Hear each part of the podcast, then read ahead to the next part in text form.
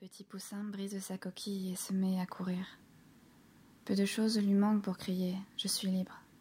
Mais le petit homme Au petit homme, il manque tout. Bien avant de courir, il a besoin d'être tiré de sa mère, lavé, couvert, nourri. Avant que d'être instruit des premiers pas, des premiers mots, il doit être gardé de risques mortels. Le peu qu'il a d'instinct est impuissant à lui procurer les soins nécessaires. Il faut qu'il les reçoive, tout ordonné, d'autrui. Il est né. Sa volonté n'est pas née, ni son action proprement dite. Il n'a pas dit je, ni moi, et il en est fort loin qu'un cercle de rapide action prévenante s'est dessiné autour de lui. Le petit homme presque inerte qui périrait s'il affrontait la nature brute est reçu dans l'enceinte d'une autre nature empressée, clémente et humaine. Il ne vit que parce qu'il en est le petit citoyen. Son existence a commencé par cet afflux de services extérieurs gratuits. Son compte s'ouvre par des libéralités dont il a le profit sans avoir pu les mériter, ni même y aider par une prière. Il n'en a rien pu demander ni désirer, ses besoins ne lui sont pas révélés encore.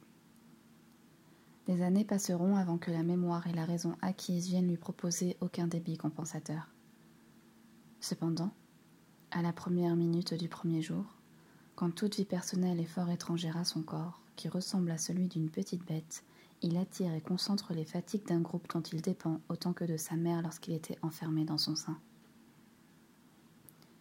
Cette activité sociale a donc pour premier caractère de ne comporter aucun degré de réciprocité. Elle est de sens unique, elle provient d'un même terme. Quant au terme que l'enfant figure, il est muet, infens, et dénué de liberté comme de pouvoir. Le groupe auquel il participe est parfaitement pur de toute égalité. Aucun pacte possible, rien qui ressemble à un contrat. Ces accords moraux veulent que l'on soit deux. La morale de l'un n'existe pas encore. On ne saurait prendre acte en termes trop formels, ni assez admirer ce spectacle d'autorité pure, ce paysage de hiérarchie absolument nette.